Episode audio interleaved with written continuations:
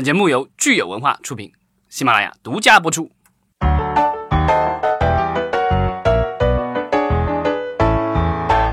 好，欢迎大家收听新一期的影视观察，我是老张，我是大米，我是安，安安又回来了。对，但今天这一期我们聊的不是国产剧了。在过去的这一周，是香港影坛失去了很多重量级人物，所以我们这一期主要想聊一聊其中的一位。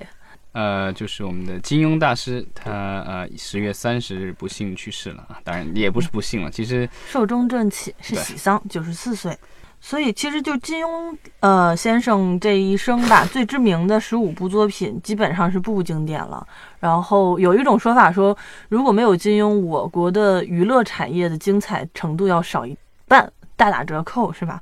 所以我们其实，如果说我其实一直觉得，当之前有朋友说什么漫威有大 IP 啊，有漫威宇宙，我其实是说，我们其实也有一个自己特别大的宇宙，就是金庸宇宙，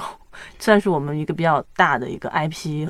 但是其实武金庸，包括古龙，还有梁羽生，就是我们的新派武侠在上个世纪的开山鼻祖的三位巨匠嘛，然后也一步带动了我国的在那个年代的。武侠片的或者武侠的鼎盛时期，然后，嗯，他几个人有一些很奇、很神奇的点，就是我发现，就是古龙其实他的作品影视化改、电影改编的会偏多，而且成相对成功一些。然后金庸的更多的是电视剧的会偏多，然后认知度更高一些，对吧？嗯，对，其实呃，金庸早年的小说也被改成过电影，呃，甚至有那种好几集的。但是呃，我觉得可能在当时的这个就是七八十年代的话，呃，应该是古龙的小说改的电影好像更受欢迎一些。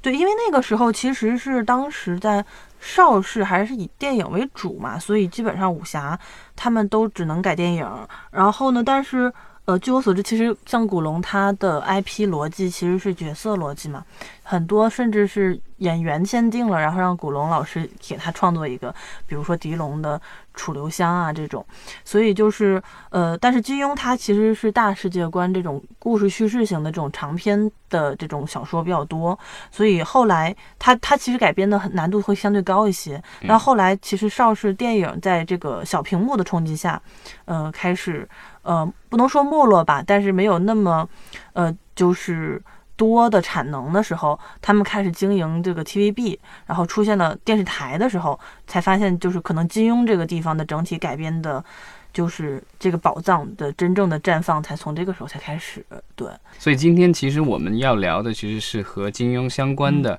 呃，这些所谓的武侠小说所形成的这些 IP 所研发出来的。啊，影视剧，甚至包括的一些衍生的东西啊，还有就是呃，有游戏啊，然后甚至还有一些，呃，甚至我们可以说是粉丝写的同人，对吧？对，还有各种各样的跟他的这个有关的，甚至我们知道，好像似乎在金庸的故乡还做了一个这个桃花岛的旅游地，但是好像这个实景娱乐好像不是特别成功。对，我们来回顾一下我们自己真正的武侠大宇宙或者金庸大宇宙吧。好，嗯嗯嗯。那我们可以简单说一下，就是。呃，金庸这些作品里边大概的一个呃改编的一个程度，因为有的作品其实改编特别多，就人就比较受欢迎；有的作品其实改编的比较少，对吧？对，就是像《射雕三部曲》，还有像这个《天龙八部》《笑傲江湖》《鹿鼎记》，对这些我觉得是改编的最多的。呃，尤其中后期的比较成熟相对作品，而且它有几部特别少，《白马啸西风》啊这种是特别少的。基本上大家都不太，就除了《越女剑》之外，它的十四部中长篇里面也有，呃，像《连城诀》相对会少一点，然后《白马啸西风》基本上很少，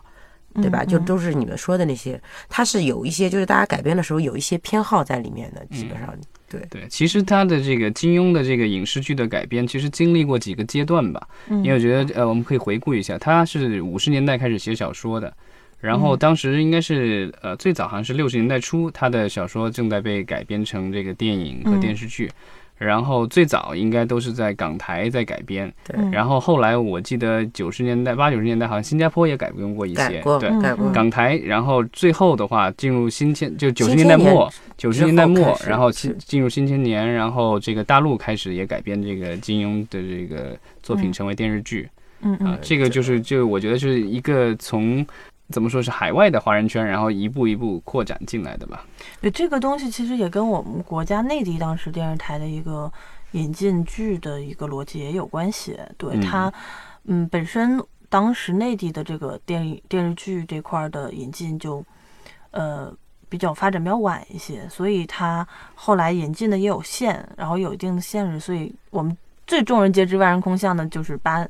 八三版的《射雕英雄传》了吧？对吧？对对对，当时是引起了火爆，后来这个就会越来越多，越来越多。其实也就是说，其实从八零年代开始，真正的金庸剧，港台的金庸剧，嗯。包括台湾的当时的，就是包括什么叶童和马景涛演的《倚天屠龙记》啊什么的，就都开始大批量进。包括甚至那时候还有新加坡的，我记得新加坡拍过好几个，好多《神雕侠侣》也有，我记得《笑傲江湖》也有，对，有一本。对，就开始出现这个火爆。但是其实像呃，在香港本土，呃，六十年代、七十年代也拍过一波，包括谢霆锋的老爸谢贤啊，他们都演的那个，就是在本土就比较火过一次的了。然后后来这波老一辈就是 在八零年代就开始演。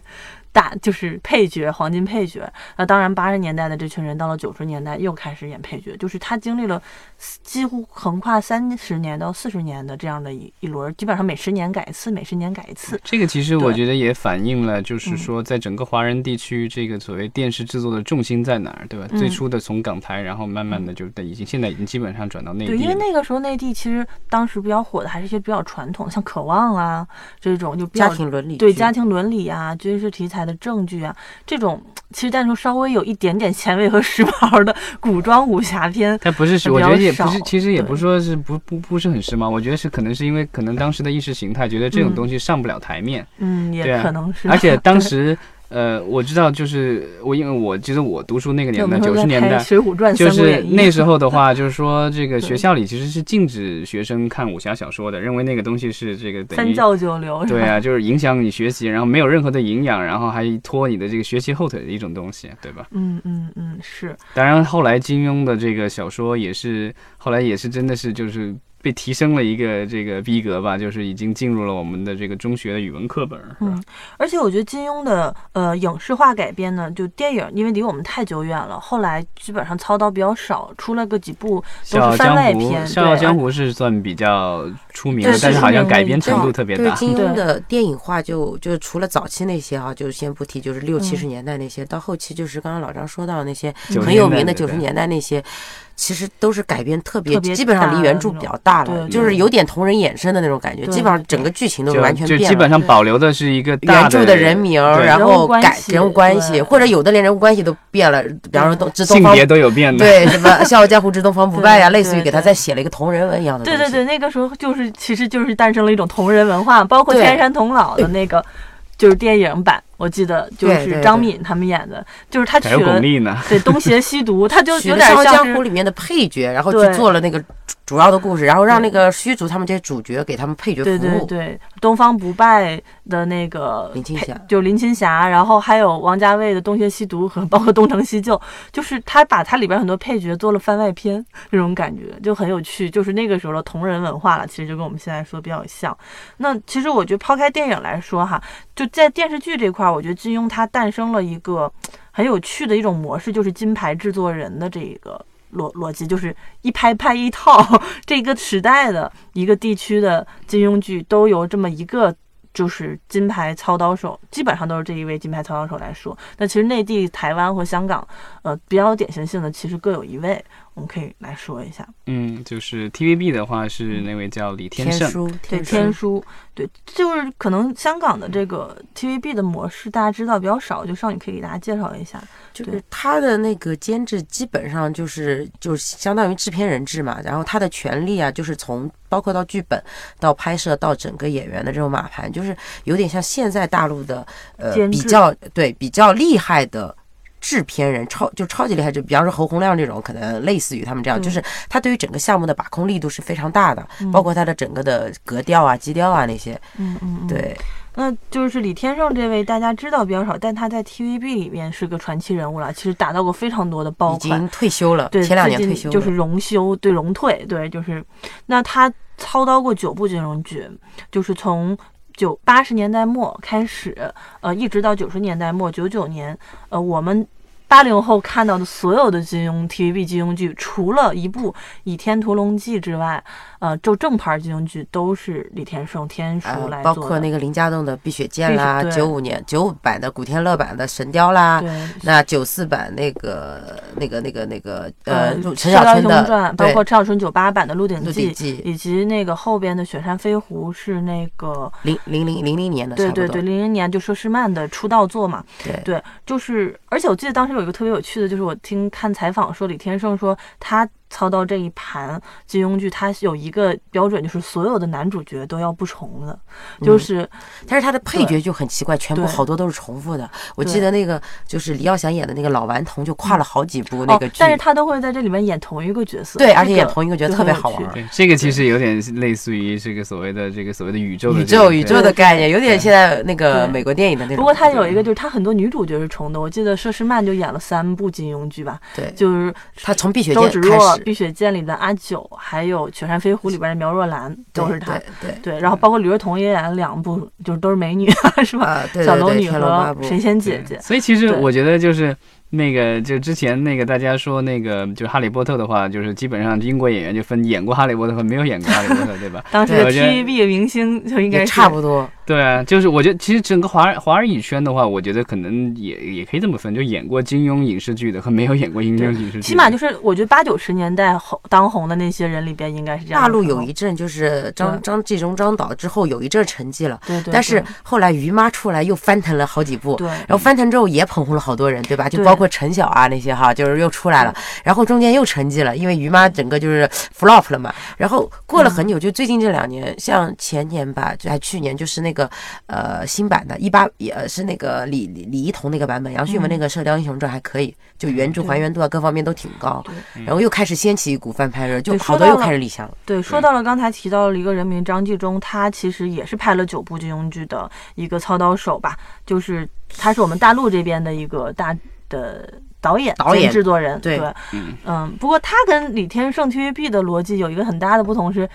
天书他都是用不同的男主角，而且几乎是力捧新人，而且捧一个是一个，捧一个是一个，什么古天乐啊，然后当时的张智霖，以及呃，包括后来的呃段誉那个呃，陈陈浩民民之类，的，马景涛、马马马俊伟等等，就是这些都是偏向于新人的。然后，但是张纪中张导他基本上都是用内地最当红一线小生来演，是吧？对他第一部就是《笑傲江湖》嘛，当时是那个就是李亚鹏周迅。加呃，不不是《笑傲江湖》是李亚鹏和李亚鹏啊李亚鹏和那个许晴，许晴，然后之后又用李亚鹏鹏拍搭周迅，对，他就很喜欢用同同一拨人。对对。而且基本上都是已经成名的明星，很红的对。对小生和花旦们，对。然后还有一位，其实我觉得可能九零后、零零后知道的比较少哈，就是台湾这边有一位金牌制作人叫杨佩佩，佩姐，对，对佩姐他是九十年代的这个金庸剧，对她其实拍的相对少一些，她拍了四部，主要是《笑傲江湖》《神雕侠侣》和《倚天屠龙记》，然后《笑傲江湖》拍了两部，对，嗯，但是他也算是台湾那边拍金庸剧拍的比较多的一个。他那部《倚天屠龙记》是那个马景涛版的吧？对那一版其实到目前为止应该是呃，我觉得应该是就怎么说受欢迎程度最高的一部，而且是而且是在大陆、台湾、香港都创下了不错收视率的。影响力其实比较大，对，对在就《倚天屠龙记》这个改编的所有的影视剧版本里边哈，其实一样。当然后面也会有一波人会说这个黎姿的赵敏很经典，呃，叶童这边可能相对就是弱势一些。不过，但是整个这个就这个剧本身，包括它的主题曲啊什么的，传唱度，爱江山不爱美人是吧？包括杨逍，对孙杨就就是 孙孙兴的，就是一见杨对逍无中生了。对对对，所以就是还是有一定的这个，还是有一定的影响力的。对，而且包括这几年这个马景涛这个咆哮帝的各种宣传 对，嗯，其实这里边整体我们就可以看到，就金庸剧在这个电视剧年代真的是造星无数啊，它本身的这个 IP 价值有一点就是对这个明星的这个孵化也有很高的这个价值。包括现在很包火的梁朝伟啊，那些全都演过他当年那那。其实内地后来一波于妈也用它来再度捧红了陈晓，对，对，陈晓是个新人嘛，对对。然后那个那个又就是让陈乔恩再度翻红，就是那个剧开始就在内地，就是他把《东方不败》改编的特别的夸张，就整个都做了女就是性别的改变，然后又重新搭的 CP 线，结果就是发现对于年轻观众来说，可能很多是没有看过老的，或者尤其是一些就是九零后啊什么。大家还很吃这种 CP 啊，或者就是虐恋情深，然后就特别火。当时湖南卫视那个收视率特别高，对霍建华跟陈乔恩那个，对。对。包括其实金庸剧还拍过很多衍生剧，比如说呃电影有那个《东邪西毒》，其实电视剧也有《南帝北丐》和《九阴真经》，对，还有《中神通》，他神通还有就很多做了很多的这个番外篇一样的，对对对。他还拍过一个就是那个就是演演冯恒的故事嘛。对，东就是《九阴真经》嘛，就是姜大卫演的，而且这部电视剧捧红了，也不是捧红了，就是我们现在非常知名的导演李仁港，就是在这部电视剧走向了他的电影，被徐克看中了，推荐给了张彻。对，其实后来那个他拍的那个《独臂刀》也是姜大卫在里面，对，九四独臂刀嘛，对，嗯，就是当年徐克给姜大卫拍的一部很出名的香港电影，对。就是，所以不管是导演还是演员，在金庸这个剧里边，对影视行业都贡献了非常多的人才，包括我们就是就非常熟的杜导，对杜导杜琪峰，他也是拍拍过金庸剧，当时还是副导，所以就是这个是可以建一个好的 IP，它的价值其实是很大的，在整个行业里面。但是其实说实话，就是因我觉得可能呃，尤其是早期的这个金庸剧啊，就是因为可能受限于市场和这个投资的这个限呃这个。这方面的呃限制吧，有一个局限性。然后，所以其实当时的那个，你看从不不论是从布景啊，还是从道具啊、服装什么的，其实相对比较粗糙了。然后，但是我觉得可能是因为当时，呃，我们的这个大陆生产自己本身生产的这个所谓的带比较明显娱乐性质的这个电视剧稍微少一些，所以我觉得当时这是也是导致这些 TVB 剧在大大陆的话那么的受欢迎的一个原因。呃，但是进入到新千年以后，呃，大陆我们就这包括张纪中导演，还有其他的一些制作人投资制作的这些所谓的啊有大明星，然后有大制作的这些呃就是金庸剧，但是其实我觉得好像很多的这个粉丝好像也不是特别买账。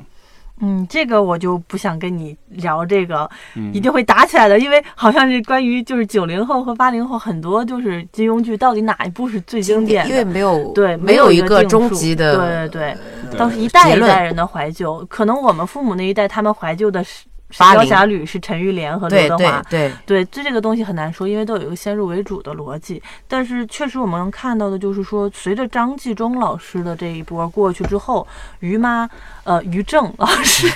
于正老师的就是《笑傲江湖》之后走掉，后边的包括去年其实有一个呃小黑马的《射雕英雄传》。嗯，好像近两年又开始有一些金庸剧在翻拍，但是但是有些改的特别 low。那个网剧是叫《笑傲江湖》什么？《新笑傲江湖》。新笑傲江湖，天哪，就简直辣眼睛。但是我们会发现，它的受关注度并不像当年就是这种，只要有一部金庸剧被改编，就会全民关注、万众瞩目。对，就是说你的角色选的是谁呀？对吧？符不符合我们啊？你的剧剧情是怎么改的呀？现在基本上你说再再再翻拍，因为包括。已经杀青的那个《倚天屠龙记》嘛，就是那个陈陈玉琪、唐嫣工作室那个，跟那个曾舜晞拍的那个，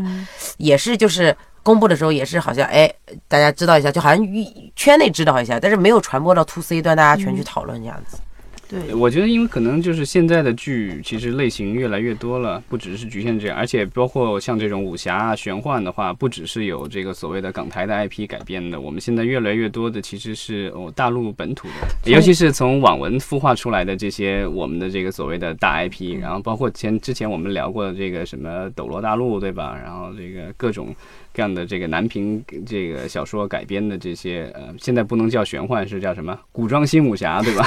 古装新武侠的这些剧，其实呃也是，其实现在的话，我觉得就是从这个这故事啊，比如人物的这个受欢迎的程度上，有在某某些特定人群里，其实不一定说比这个金庸的这个人物要差。我我个人感觉就是后来就是包括就是刚刚大米说到那个呃金老啊，然后呃古龙啊，还有梁羽生啊，那后来出了温瑞安嘛，就他们这波还是算就是往前一点的。后面不是出了那个黄奕的那种，其实就跟他们已经有差别了，开始加了很多玄幻的那种元素哈。但是黄奕就是跟现在的那些男频像很流行很像了，已经开始就是对，就是这种包括刚刚老张说《东风大陆》啊，就我我吃西红柿啊，《唐家山上》他们。那种就很像了，就青云的这种，就是就整个的质感上还蛮像。其实我看了，我会发现，就是他们现在更讲究的是那个。修真的逻辑，对修真的逻辑，其实有一点，它跟那个游戏有点像。它很重要的是力量体系，但是我们看金庸里面，虽然有很多人会尝试着给金庸里边的很多武功武学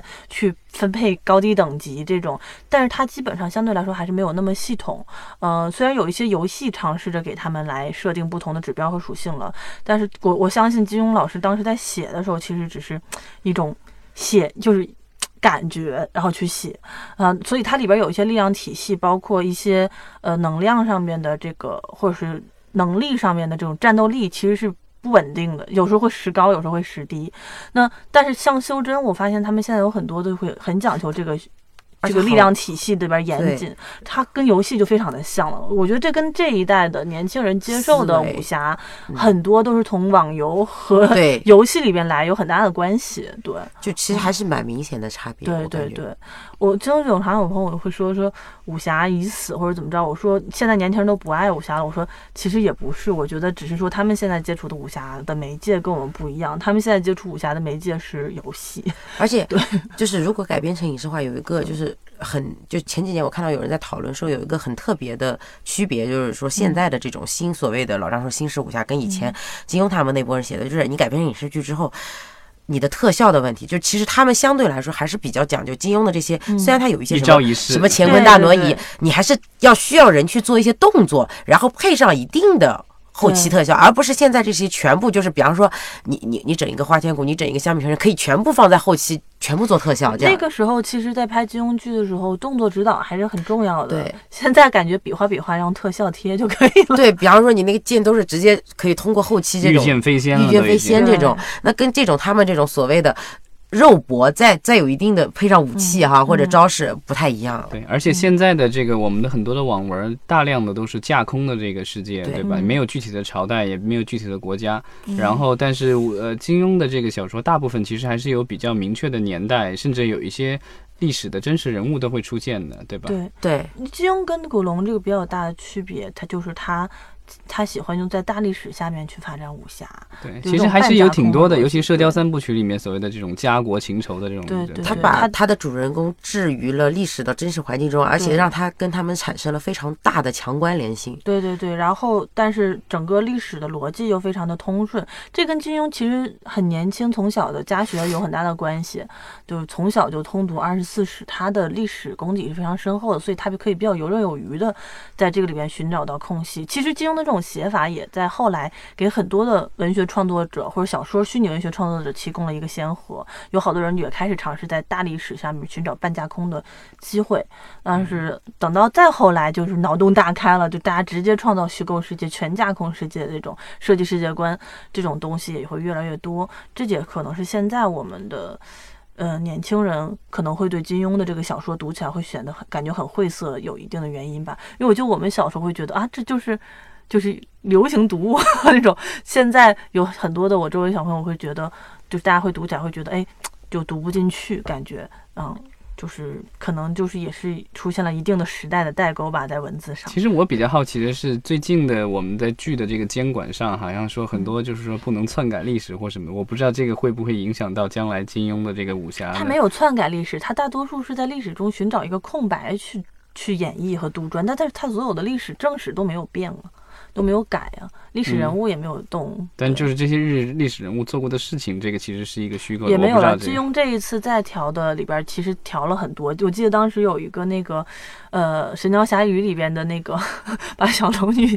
玷污了的那位道长，对，就是其实是呃历史上有的真实存在的嘛。后来他都给改了，对，就是确实是有这样的原因吧，但大多数都还好。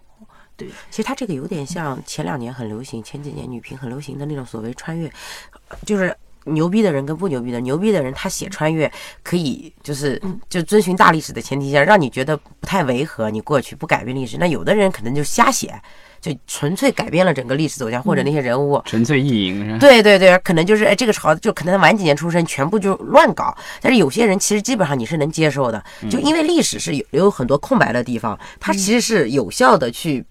通过自己的 YY 把空白给填补了。对啊对，嗯，所以说其实他金庸老老先生他自己本身因为他的创作上面的一些突破，然后在文学，然后在金庸学的文学研究层面，呃，然后以及影视上面都给到了一定的这个 IP 的贡献。其实还还有一些点，就比如说对于我这种玩游戏来说，我觉得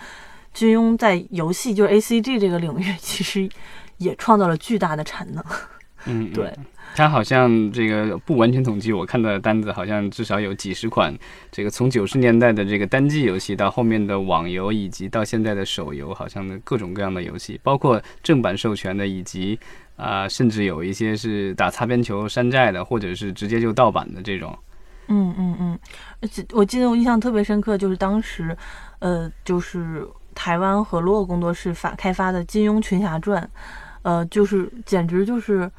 中国游戏界非常明星的一款游戏，还在世界上拿了很多的奖。对，哦那个时候我记得那个我记得九十年代末去网吧里，好像这个游戏是必有的，就电脑上必有的。真的很好玩，我觉得它也是个开放世界走地图，然后但是你会在里面体验很多很考究的，就是支线任务，会把这个所有的呃侠客汇总到跟你一起行侠仗，就是走江湖。我觉得也跟现在的网游有那么一点点前沿性嘛。当然后来金庸他的单部作品《天龙八部》啊、啊、神雕侠侣》啊什么也开发了单独的游戏，然后再后来很多的网游、手游里边，就是网络游戏里边也会用金庸游戏里边的角色做他们网游里的 NPC。我玩过那个什么那个《天龙八部》啊，什么畅游做的。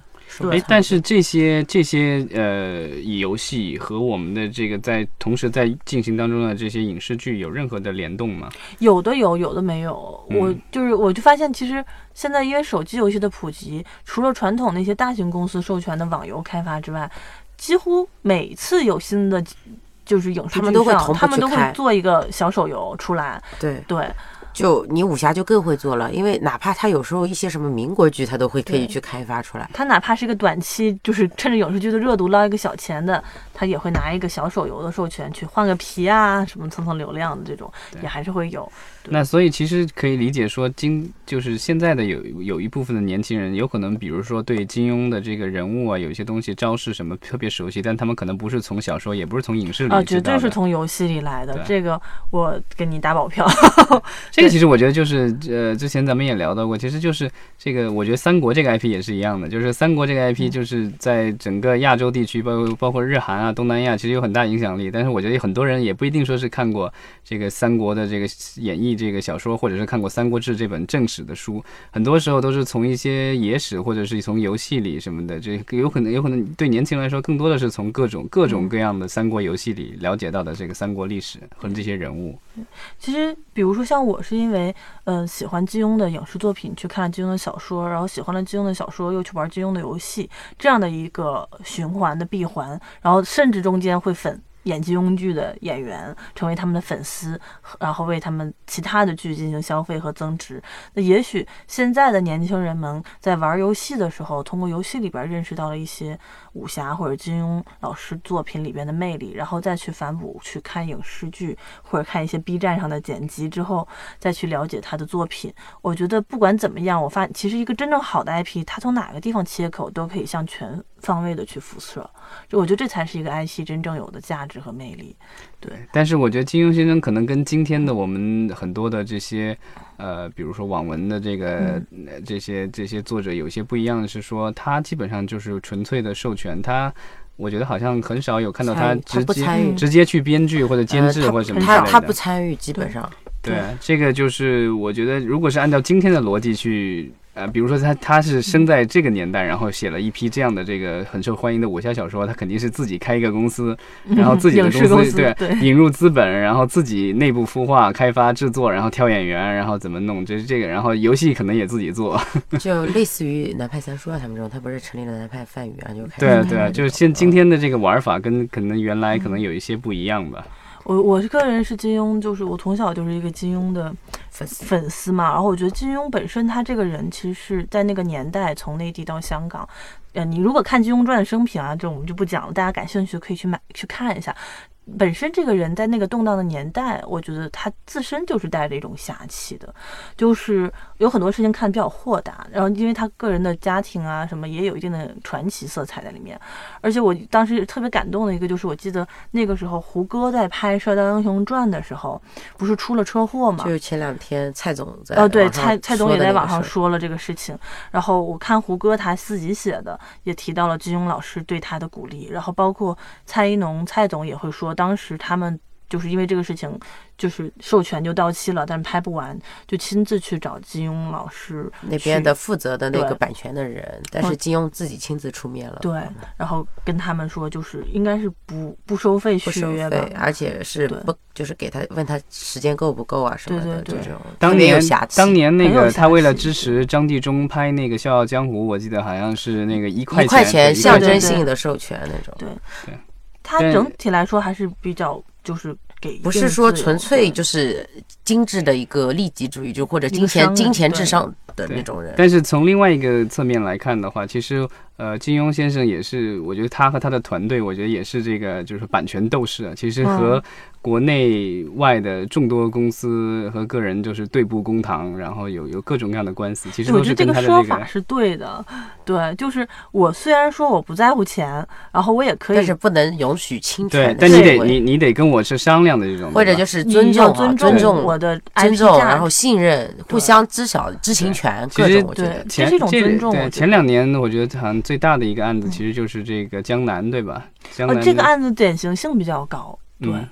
对啊，这个案子就是说，我们简单回顾一下，就是江南自己成名作是什么《此间的少年》，对吧？嗯里面里面是这个是一个虚拟的大学，然后是在宋朝，然后里面的人物基本上都是用了金庸的小说里的各种人物，然嗯，后对人名儿，对，还有关系什么的，人物关系，然后性格特点什么的，用了很才，就是借鉴了很多吧，引对，主号要是借鉴了很名字。，主要是名字和人物对用了，就是他的名字来这个，因为我看过那本小说，嗯当时也是确实有一部分是因为他用了金庸原著小说的人名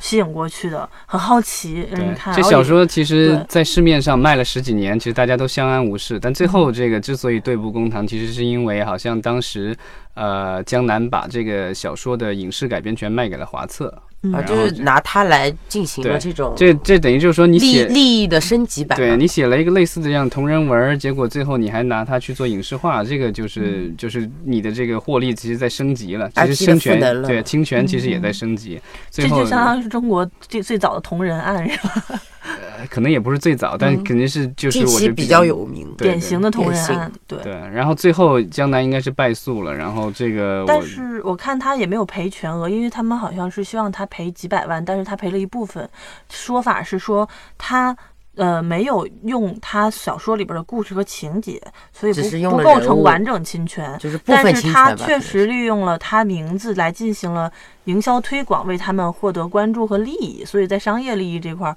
还是要给予一定的赔偿的。所以就是而且如果将来这个东西这部作品真的影视化的话，我觉嗯得它里面的名字可能也都不能用了，只能换其他的了。因为你你要一说到某个人名，那你大家因为他金庸的所有小说的人名都太基本上无论是配角主角、嗯太有知名度了。嗯你你这一说，大家都以为是那个剧的，结果你你发现剧情都对不上，嗯对吧？这个其实就是当年那个，就是呃，说有地摊上的很多，就金庸的小说，除了他正版的小说被盗版以外，还有很多人就仿写的，然后就是就对取各种地摊各样的文学什么，对啊，什么什么《射雕外传》什么这些，啊对对对然后特别多然后包括笔名，这个叫什么金庸巨著，对吧？这个名字就是金庸巨，然后这个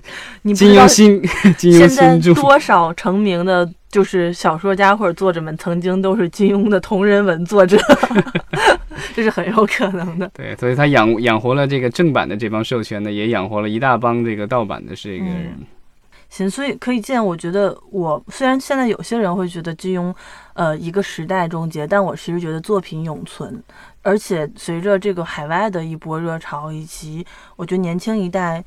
就是在其他的媒介里对金庸老师作品的了解，也我我很期待下一波金庸热或者说武侠热的到来。嗯嗯。最后我们其实可以就是简单的说一下，接接下去几年大家可能会在这个电视和电影荧屏上会看到哪些金庸作品被重新的这个搬上荧幕。嗯。对，然后这个之前我们聊到过，这个徐克导演说要拍《神雕》，对，然后据说已经开拍了，然后《笑傲江湖》据说也要拍，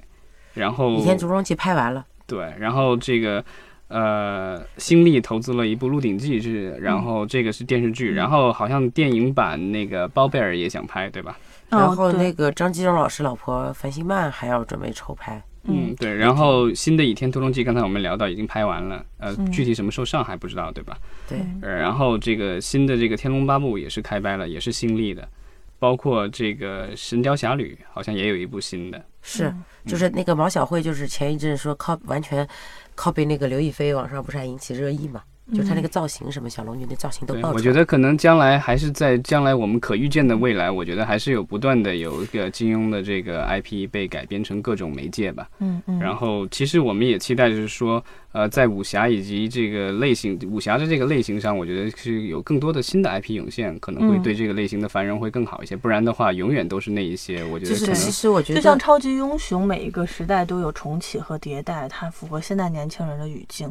我们也希望新武侠新金庸本来就是当时的新武侠了，我们这个时代的新武侠的领军的新兴武侠，新新兴的一群年轻的作者们，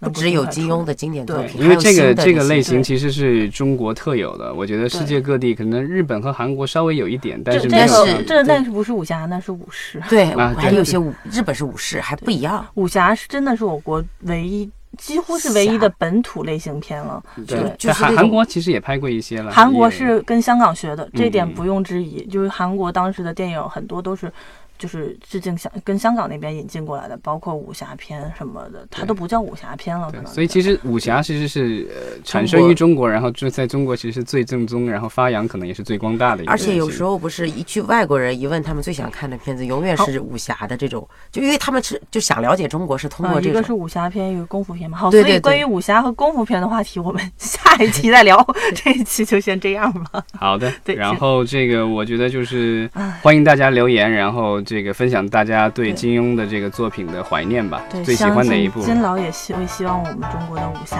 呃，文学也好，影视作品等等，越来越好，这个文化会越来越好，有他的接班人。嗯，好，谢谢大家。